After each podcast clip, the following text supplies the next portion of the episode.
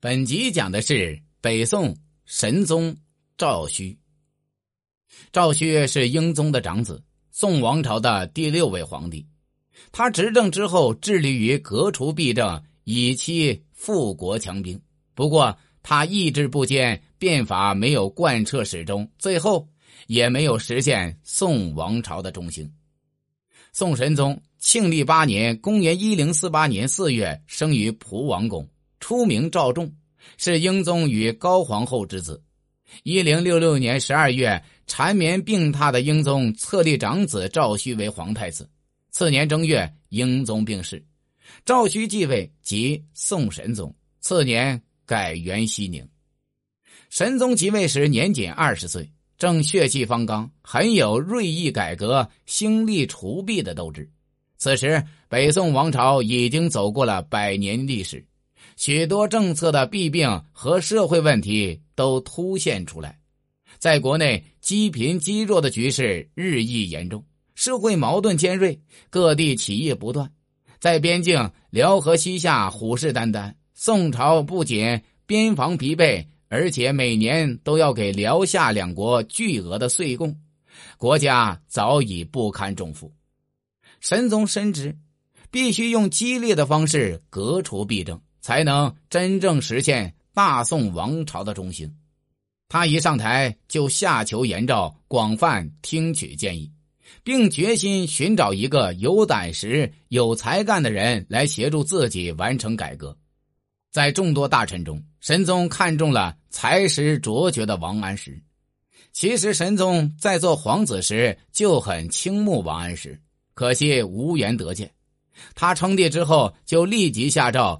任王安石为江宁知府，数月之后又召他入京，命为翰林学士兼侍讲，这样就为启用王安石变法铺平了道路。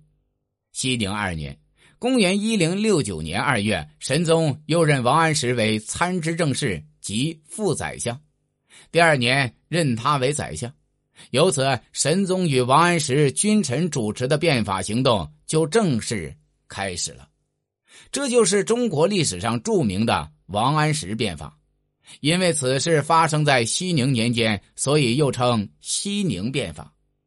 在神宗的支持下，王安石提出并推行了一整套的新法，主要分为富国、强兵和改革科举制度三部分。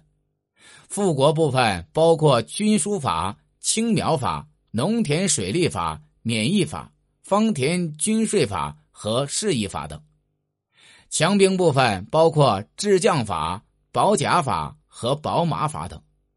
改革科举制度主要是以经义取士，应试者不再考诗赋、贴经、墨义之类，而以诗、书、周礼、周易和礼记为本经，以《论语》《孟子》为兼经，以便。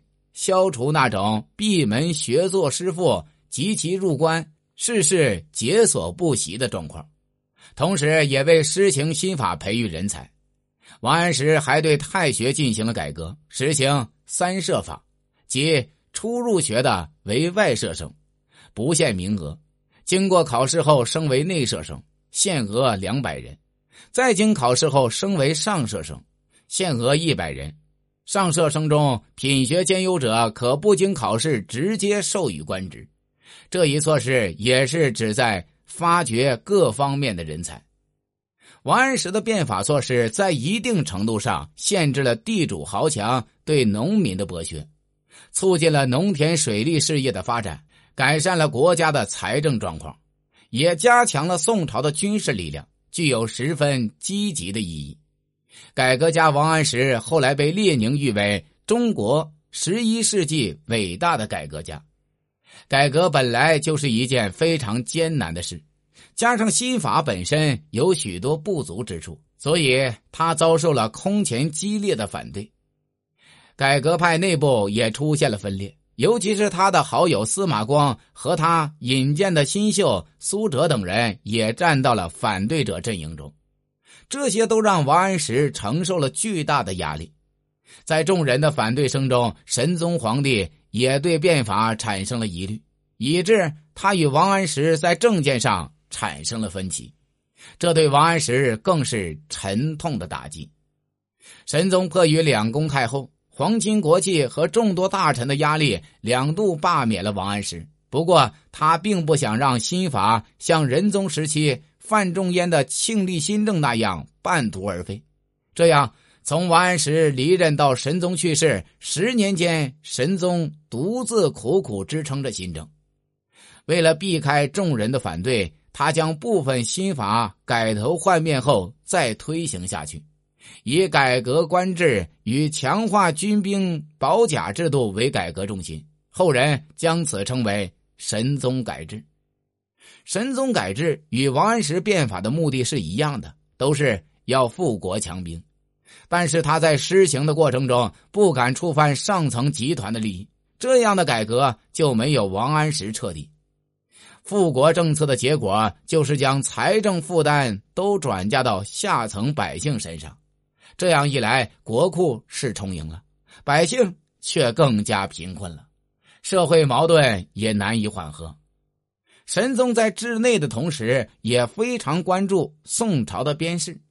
他一反宋朝自真宗以来对辽与西夏的妥协退让，以强硬的态度对付虎视眈眈的邻邦，并立志要统一中国。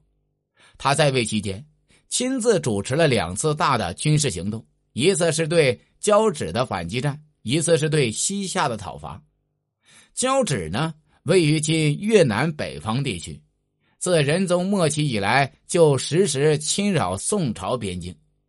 熙宁八年（公元一零七五年九月），交趾进攻广西路的古万寨，古万寨今广西扶绥。十一月，交趾出动六万大军，分水陆两路大举进攻广西路。广西路今属广西。西宁九月，公元一零七六年十二月，神宗派郭奎领兵抗击交趾军，宋军连连取胜，收复了不少失地。于十二月攻入了交趾国内，迫使交趾国王李乾德奉表投降。此后，交趾再也不敢侵扰宋境了。神宗对西夏用兵却很不顺利。元丰五年。公元一零八二年，神宗在银夏交界修筑永乐城来屯军，想要困住兴州的西夏军。不料西夏出动了三十多万大军围城，永乐城失陷，宋军将校伤亡二百多人，损失民夫工匠二十多万。战报传至汴京，神宗临朝痛哭，他从此也失去了斗志，继续维持着原来对西夏的纳贡合议。神宗对西夏用兵失败，精神上受到了沉重的打击。此后，他的身体就越来越差了。元丰八年（公元一零八五年三月），三十八岁的神宗就英年早逝了。他十岁的儿子赵旭继位，即宋哲宗。神宗死后葬于河南永玉陵，谥号圣孝皇帝，庙号神宗。神宗在位十八年。他有心改革，想把大宋变成盛世强国，却最终力不从心，带着遗憾离开了人世。他死后不久，母亲高太后就彻底废除了新法，毁掉了他倾注一生的心血。宋朝从此也日益衰落下去了。本集已经讲完，下集讲的是北宋哲宗赵煦。